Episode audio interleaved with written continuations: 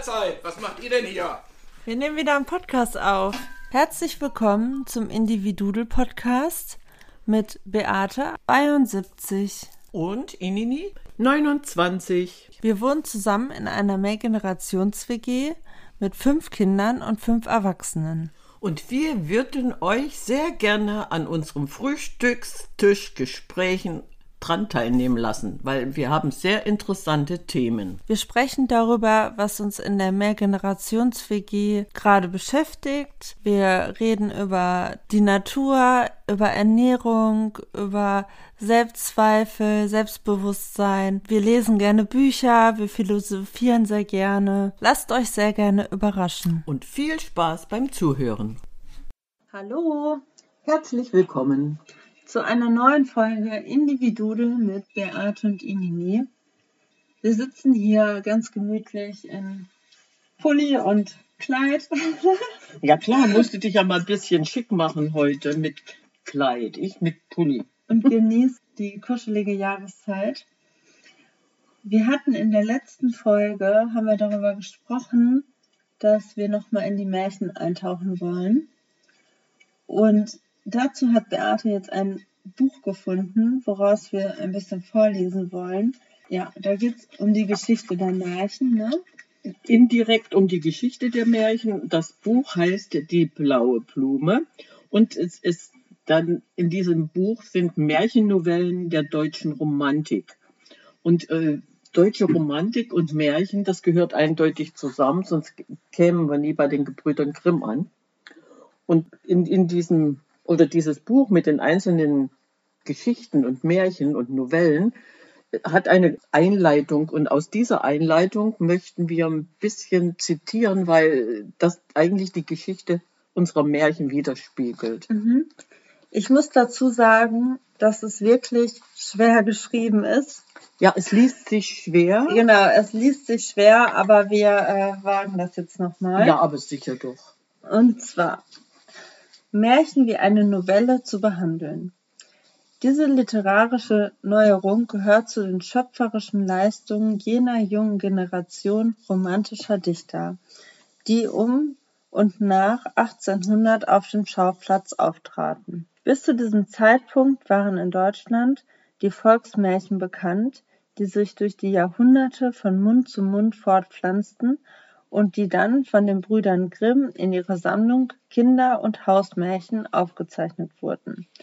Das aristokratische und bürgerliche Lesepublikum ergötzte sich indes vor allem an den aus Frankreich importierten skeptisch-spielerischen Feenmärchen und an Übertragungen aus der berühmten arabischen Sammlung Tausend und eine Nacht. Im Oktober 1777 schrieb Wieland im Deutschen Merkur, vor allem Orten und Enden wird's mir zugerufen, mehr Märchen und mehr Rezensionen. Das Publikum will nichts anderes, sagte man.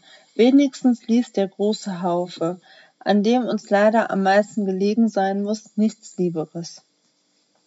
Das Interesse dokumentarisch dokumentierten zahlreichen Ausgaben. Noch in den 90er Jahren brachte der Weimarer Verlag Friedrich Justus Bertuch eine Reihe von elf Bändern solcher Märchen auf den Markt. Die Blaue Bibliothek aller Nationen in dem satirischen Roman Don Silvio von Rosalva hat Christoph Martin Wieland mit dem Märchen vom Prinzen Biabinka die Schwärmerei seiner Zeitgenossen für die Feenmärchen und ihre Lust an Aberglauben und Wundern verspottet. Eheherder die Volksmärchen als Überreste alten Volksglaubens und als archaisch legitime Erzählform mit eigenen Gesetzen deutete und, deutete und Goethe in seinem, in seinem Märchen von der grünen Schlange, das den Zyklus der Unterhaltung deutscher Ausgewanderten beschließt, dem Kunstmärchen eine neue Würde verlieh, galten die Märchen entweder als Possen erfunden, Kinder zu schweigen und einzuschläfern, Museus, oder waren wie bei Wieland Parodien. Wenn am Ende des Jahrhunderts der führenden Dichter der Frühromantik Novalis erklärte, das Märchen ist gleichsam der Kanon der Poesie.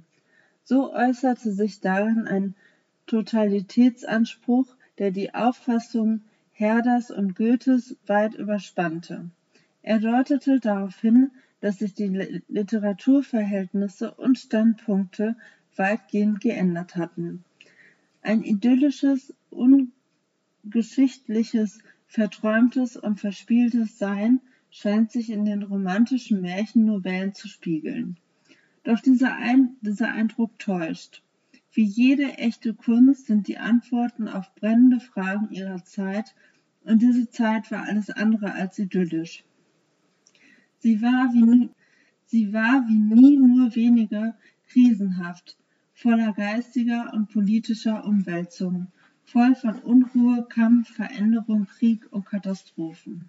Mhm. So, und diese, diesen, wenn du das, alleine diesen letzten Satz, der Eindruck täuscht und, und jede echte Kunst äh, sucht Antworten. Mhm.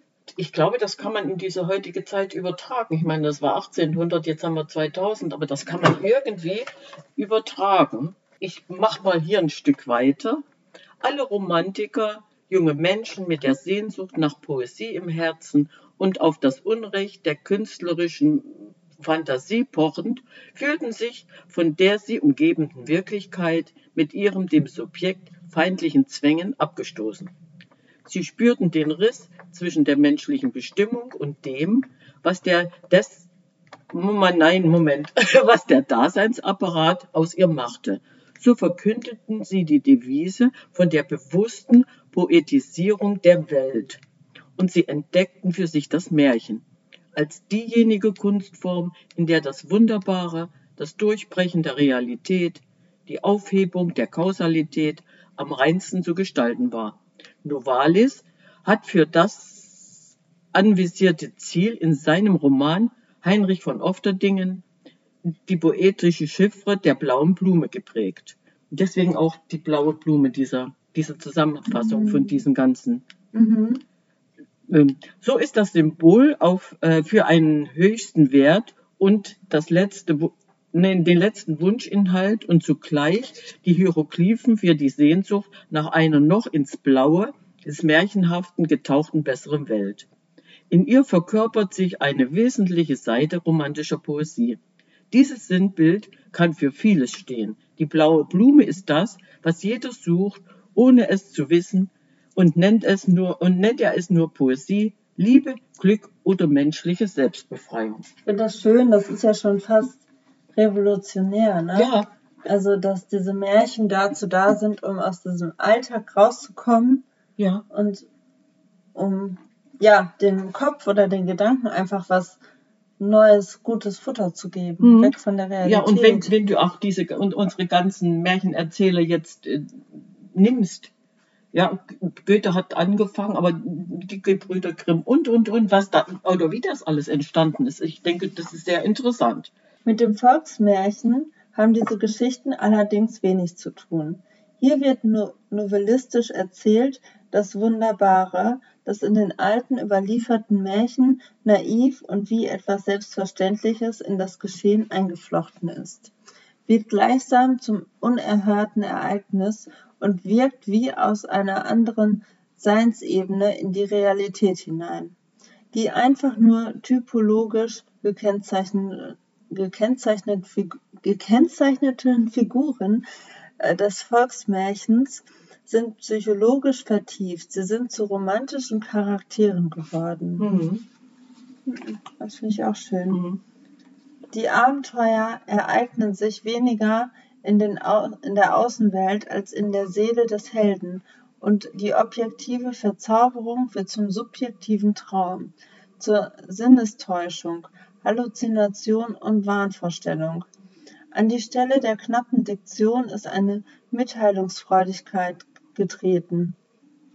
Der Erzähler wendet sich nicht mehr an die einfachen Schichten des Volkes, sondern an die Gebildeten. Tieck hatte das Schaurige und den Schauder entdeckt und bei dessen Darstellung eine neue Form des Kunstmärchens geschaffen, eben das romantische no Novellenmärchen, das als Modell weiter, weiterwirkte. Noch Eichendorffs Erzählung Das Marmorbild ist mit ihrer Psychologisierung der märchenhaften Verzauberung dem Tischken Vorbild verpflichtet. Hm. Boah, wie spannend. Einen anderen Weg bestritt Novalis, der Theoretiker und Hauptpropagandist der Märchendichtung in den Tagen der Frühromantik. Er orientierte sich an den strukturellen Neuheiten des Goethe'schen Märchens aus, der, aus den Unterhaltungen deutscher Auswand Ausgewanderter. Also das ist eigentlich was, was ich gar nicht kenne. Goethe muss irgendwann mal geschrieben haben, Unterhaltung der deutschen Ausgewanderten und dann sind dann Märchen daraus entstanden. Hm.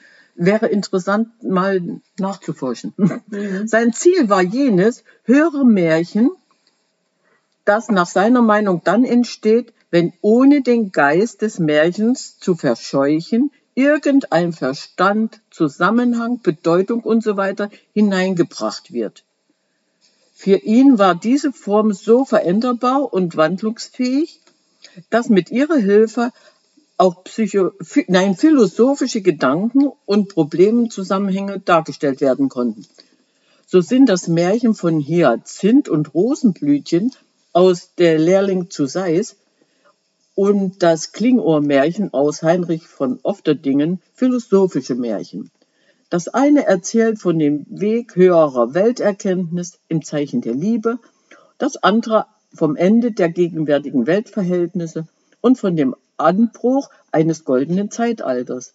Beide entwickeln eine optimale, optimistische Perspektive und lösen damit das theoretische Versprechen dieses Dichters ein, dass das echte Märchen zugleich prophetische Darstellung äh, der echten Märchendichters ein Seher der Zukunft sein solle.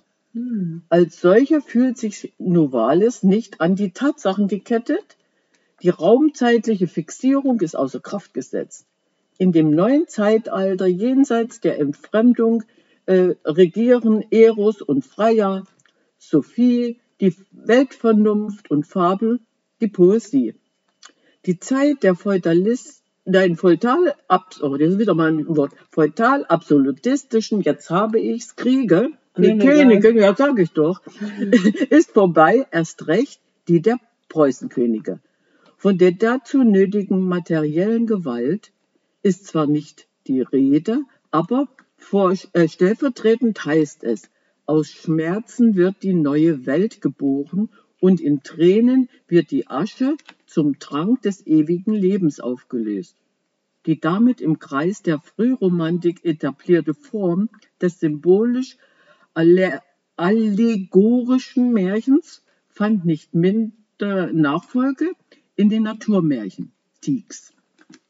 Äh, Camisos kleines Prosastück Adelbert Fabel ist ein Beispiel dafür. Dann haben wir.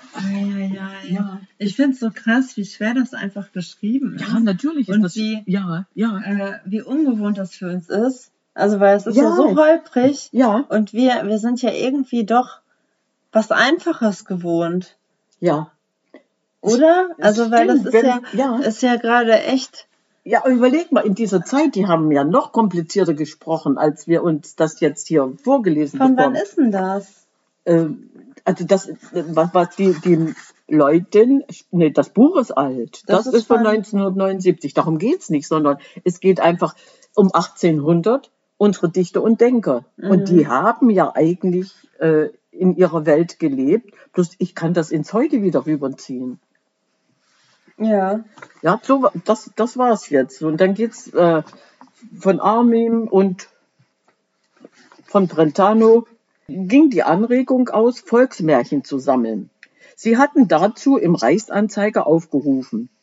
Die mit ihnen eng verbundenen Brüder Jakob und Wilhelm Grimm, zwei sehr liebe, liebe vertraute altdeutsche Freunde, wie Brentano schrieb, begannen im Jahr 1807 mit der systematischen Sammeltätigkeit und publizierten im Jahr 1812 den ersten Band der Kinder- und Hausmärchen. Das ist genau das, ja. Mhm. Deswegen, es, es liest sich jetzt wirklich schwer, aber die müssen es ja irgendwie erklärt haben. Mhm. Ne? Rasch stieg die Grimmsche Sammlung zum beliebtesten Hausbuch der deutschen Familie auf. Aus, äh, aber ihre Ausstrahlungskraft reichte weit darüber hinaus. So befruchtete, nein, sie befruchtete auch die Erzähler unserer, ihrer Zeit und durch Übersetzungen in fast alle Sprachen erlangte sie weltliteraturische Geltung. So, und genau darum geht es ja. Wenn du überlegst, das sind 200 Jahre her. Ja. ja. Bis zum heutigen Tag erwies sich dieses Volksbuch als eine der wertbeständigsten Leistungen der deutschen Romantik. Also haben die doch was getan, ne? Wahnsinn. Ja, das ist genau der Punkt. Es ist so spannend, ne, weil diese Dinge ja, sich immer so, so widerspiegeln. Also heutzutage machen wir ja oft auch nichts anderes. hm. Also viele Leute, die Erfolg haben, die sammeln Ja. etwas, was schon da ist ja, und publizieren das aber einfach neu oder in einer anderen Form. Ne? Also heutzutage Ja, ist die. Möglichkeit ja größer, weil du es ja über ähm, Social Media oder ähm, generell durch Computer und Technik einfach anders verbreiten ja, wenn du überlegst, die Gebrüder Grimm, wie lange die unterwegs waren und ihre Märchen gesammelt haben, ne? Ja, So, aber sowas findet ja heutzutage auch noch statt. Wie, wie spannend das ist. ja, Ähm, okay. Auf dem Gebiet der Märchendichtung wurde von der romantischen Generation Großartiges geleistet. Wenn dieses Bemühen teilweise auch auf eine sehr abgeschmackte und läppischen Weise Schule gemacht hat, zum Beispiel bei dem Grafen Löwen, bei Sophie Bernhardi und Caroline Fogu, bei dem Grafen Pocky und dadurch die Kunstmärchendichter für lange Zeit in Misskredit gebracht wurden, so wirkten andererseits die von ihnen geschaffenen Modelle bei Dichtern wie Mörike, Storm, ja bis zu Hugo von Hofmannsthal und Hermann Hesse weiter. Die romantischen Märchennovellen enthalten nicht nur eine Auseinandersetzung mit der Wirklichkeit jener Tage und deren poetisch, poetische Kritik, sondern sie deuten auch auf die Tag und Nacht, auf die Angst und Wunschträume von Menschen, die von ihrer gesellschaftlichen Wirklichkeit aufs tiefste betroffen waren. Es ist viel tie tief gefühltes und erlebtes darin, und selbst der Mutwille ist ein Kind des Schmerzes, sagt Bren Brentano über sein Glocken Gockelmärchen. Ähnlich haben sich die meisten romantischen Dichter geäußert. ja. So, das, du hast ja jetzt gerade noch die äh, Namen Graf, Grafen Löben, Sophie Bernhardi, Caroline Fouquet. Ich, ich habe noch nie von denen gehört. Nee, das heißt, auch also, siehst du, das heißt also, äh, wir sind ja äh, Kunstmärchendichter. Die klingen so erfunden. Die klingen so erfunden. Also das klingt so, das ist, das ist jetzt literarisch bestimmt kein guter Vergleich, aber die klingen so wie ausgedachte Namen aus Kokosnuss. Ja. So, aber dann sind wir ja wieder bei den Dichtern, wenn wir jetzt an Mörike denken, Theodor Sturm, Ja, ja, Hugo von Hoffmannsthal oder Hermann Hesse, dann bist du wieder da und die haben aber da weitergemacht. Mhm. So, also es ist schon interessant, ja, aber wir fangen jetzt 1800 an und die sind ja ein bisschen später einfach wieder dabei und machen mit. Diese, ähm, wie soll ich sagen, wir haben hier Prosastücke, Novellen, die eine andere Märchenform haben. Die Hausmärchen, Gebrü- Gebrüder Grimm, die Bechsteinsmärchen, Christian Andersen, das sind Dinge, die wir kennen, damit bist du ja auch groß geworden. Ne? Mhm. Aber die alleine was, was Mörike oder Theodor Sturm oder die, die haben ja auch Märchen geschrieben, die sind gar nicht so bekannt. Mhm. Ich habe keine Ahnung, aber in meiner Raupensammlung ist ganz bestimmt von denen auch was dabei.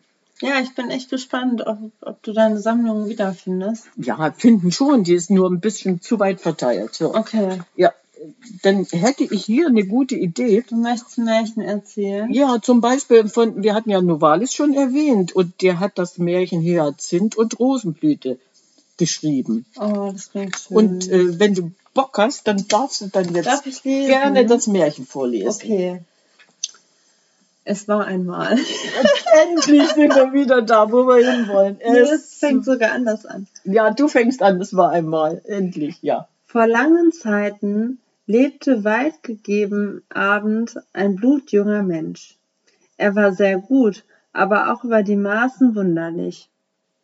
Er grämte sich unaufhörlich um nichts und wieder nichts, ging immer still für sich hin, setzte sich einsam, wenn die anderen spielten und fröhlich waren, und hing seltsamen, seltsamen Dingen nach.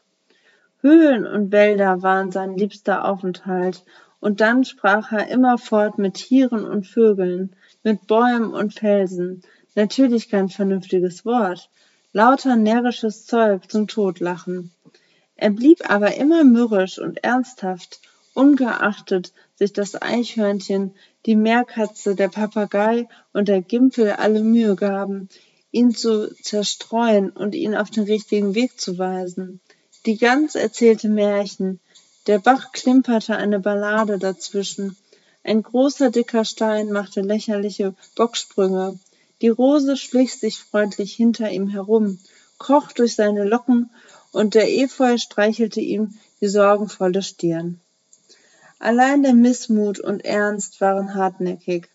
Seine Eltern waren sehr betrübt, sie wussten nicht, was sie anfangen sollten. Er war gesund und aß, nie hatten sie ihn beleidigt, er war auch bis vor wenigen Jahren fröhlich und lustig gewesen, wie keiner, bei allen Spielen voran von allen Mädchen gern gesehen. Er war recht bildschön, sah aus wie gemalt, tanzte wie ein Schatz. Unter den Mädchen war eine, eine köstliche, bildschön, bildschönes Kind, sah aus wie Wachs, Haare wie goldene Seide, kirschrote Lippen, wie ein Püppchen gewaschen, brandrabenschwarze Augen, Wer sie sah, hätte mögen vergehen, so lieblich war sie. Damals war Rosenblüte, so hieß sie, dem bildschönen Hyazinth, so hieß er, von Herzen gut, und er hatte sie lieb zum Sterben. Die anderen Kinder wussten, wussten's nicht. Ein Veilchen hatte es ihnen zuerst gesagt. Die Hauskätzchen hatten es wohl gemerkt. Die Häuser ihrer Eltern lagen nah beisammen. Wenn nur Hyazinth die, die Nacht an seinem Fenster stand und Rosenblüte an ihrem und die Kätzchen auf den Mäusefang da vorbeiliefen, da sahen sie die beiden stehen und lachten und kicherten, oft so laut, dass sie es hörten und böse wurden. Das Veilchen hatte es der Erdbeere ins Vertrauen gesagt. Sie sagte es ihrer Freundin, der Stachelbeere. Die ließ nun das Stichel nicht, wenn Hyazinth gegangen kam.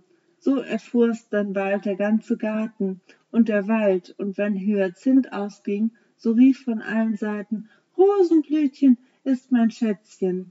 Nun ärgerte sich Hyazinth und musste doch auch wieder aus Herzengrunde lachen. Wenn das Eidechschen geschlüpft kam, sich auf einen warmen Stein setzte, mit den Schwänzchen wedelte und sang Rosenblütchen, das gute Kind, ist geworden auf einmal blind, denkt die Mutter sei Hyazinth, fällt ihm um den Hals geschwind. Merkt sie aber das fremde Gesicht, denkt nur an, nur an, da erschrickt sich nicht. Fährt, als merkte sie kein Wort, immer nur mit Küssen fort. Ach, wie bald war die Herrlichkeit vorbei. Es kam ein Mann aus fremden Landen gegangen, der war erstaunlich weit gereist, hatte einen langen Bart, tiefe Augen, entsetzliche Augenbrauen, ein wunderliches Kleid mit vielen Falten und seltsamen Figuren hineingewebt. Er setzte sich vor das Haus, das Hyacinths Eltern gehörte. Nun wurde Hyacinth sehr neugierig und setzte sich zu ihm und holte ihm Brot und Wein. Da tat er seinen weißen Bart voneinander und erzählte bis tief in die Nacht, und Hyacinth wich und wankte nicht, wankte nicht und wurde auch nicht müde zuzuhören. So viel, so viel man nachher vernahm, so hat er viel von fremden Ländern, unbekannten Gegenden, von erstaunlich wunderbaren Sachen erzählt und ist drei Tage da, da geblieben und mit Hyazinth in tiefe Schachten hinuntergekrochen. Rosenblütchen hat genug den alten Hexenmeister verwünscht, den Hyazinth ist ganz vergessen auf seine Gespräche gewesen und hat sich um nichts gekümmert. Kaum, dass er eine wenige Speise zu sich genommen.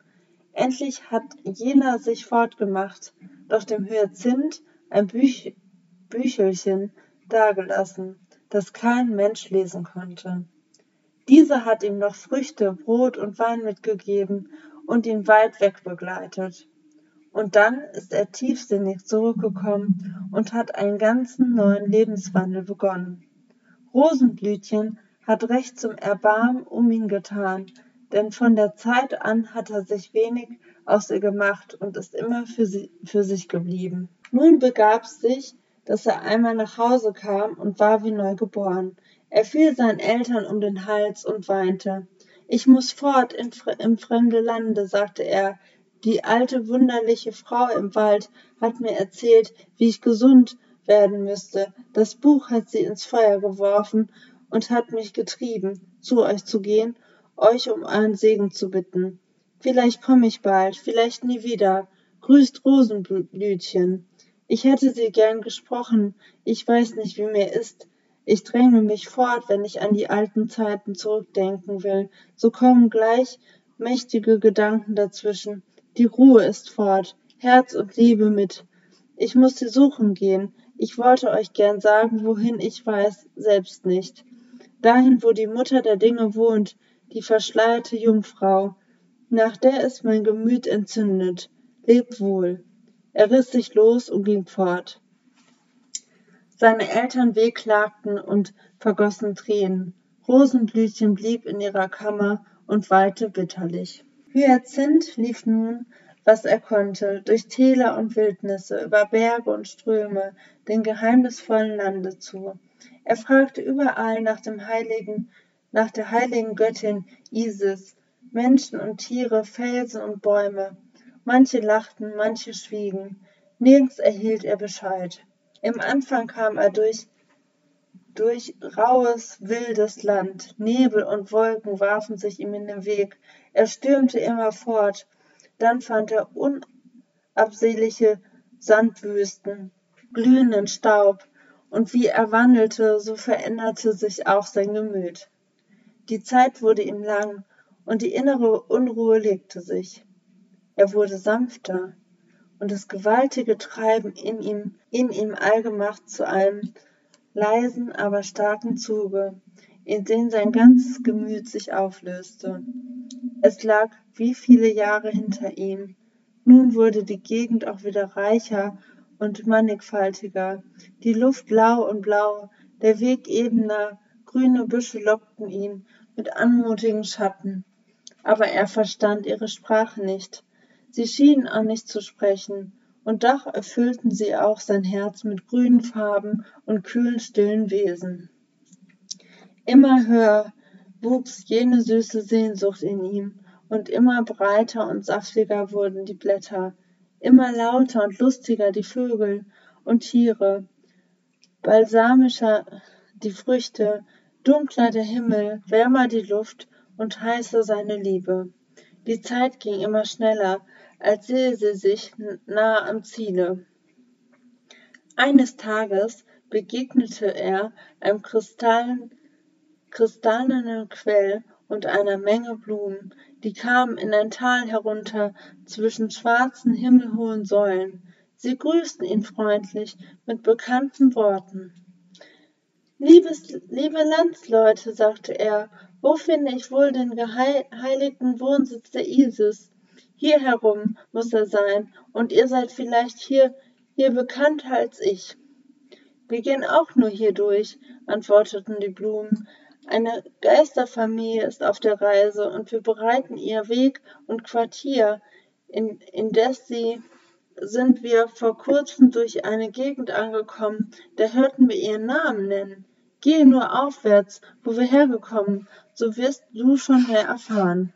Die Blumen und die Quelle lächelten, wie sie das sagten, boten ihm einen frischen Trunk und gingen weiter. Hyazinth folgte ihrem Rat, frug und frug und kam endlich zu jener längst gesuchten Wohnung, die unter Palmen und anderen köstlichen Gewächsen versteckt lag. Sein Herz klopfte in unendlicher Sehnsucht, und die süßeste Bangigkeit durchdrang ihn in dieser Behausung der ewigen Jahreszeiten. Unter himmlischen Wohlgedüften entschlummerte er, weil ihn nur der Traum in das Allerheiligste führen durfte. Wunderlich führte ihn der Traum durch unendliche Gemächer, voller, voll seltsamer Sachen, auf lauter reizenden Klängen und in abwechselnden Akkorden. Es dünkte ihm alles so bekannt und doch in nie gesehener Herrlichkeit. Da schwand auch der letzte irdische Anflug wie in Luft verzerrt, und er stand vor, dem himmlischen, vor der himmlischen Jungfrau. Da hob er den leichten, glänzenden Schleier, und Rosenblütchen sank in seine Arme. Eine ferne Musik umgab die Geheimnisse des liebenden Wiedersehens, die Ergießung der Sehnsucht und schloss alle, alles Fremde von diesem entzückten, entzückenden Orte aus. Hyazinth lebte na nachher noch lange mit Rosenblütchen und seinen frohen Eltern und Gespielen und unzähligen Enkeln, dankten der alten wunderlichen Frau für ihren Rat und, ihre, und ihr Feuer, denn damals bekamen die Menschen so viele Kinder, als sie wollten.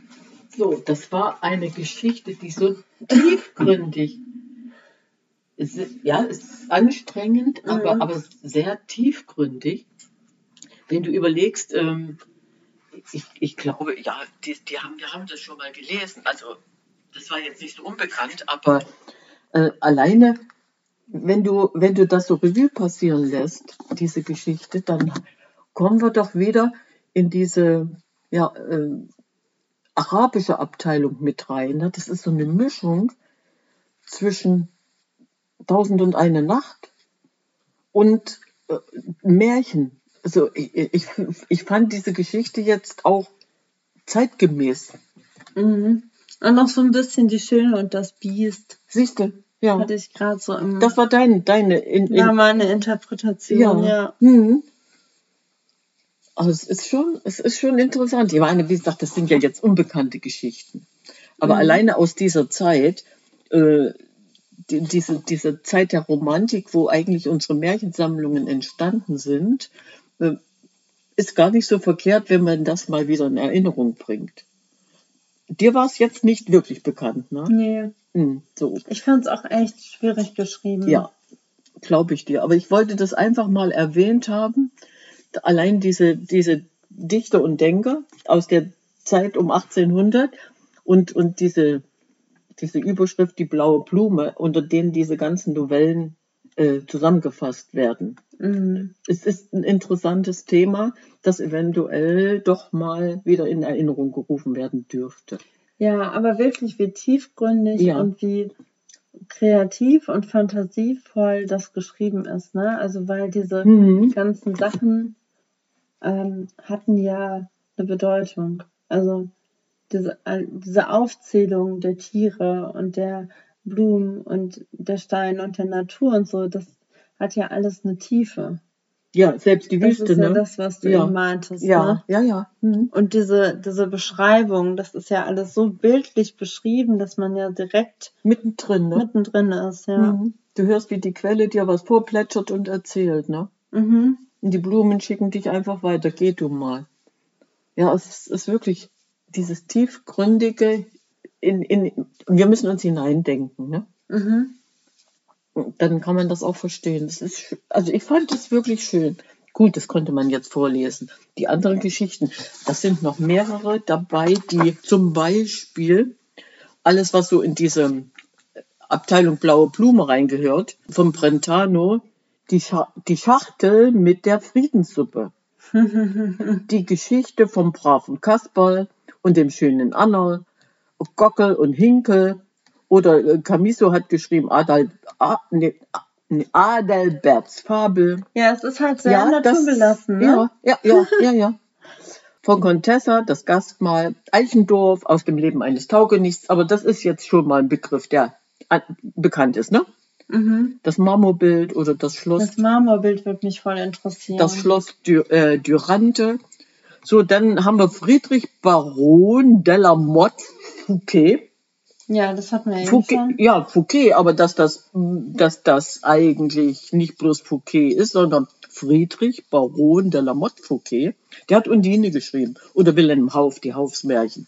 Mhm. Ja, das ist auch gut. Ja, so wäre das jetzt für uns mal ein Einblick in eine andere Märchenwelt. Andere Welt, ne? Ja, eine andere Märchenwelt. Finde ich schön. Mhm. Okay. Mhm. Okay, dann, Dann können wir jetzt sagen, Wir nehmen sie einfach alle mal mit in die Welt der Märchen und wir machen jetzt keine Quelle, sondern wir machen jetzt schlicht und einfach einen, eine andere Zeremonie. ja, Und wir sagen ciao Kakao!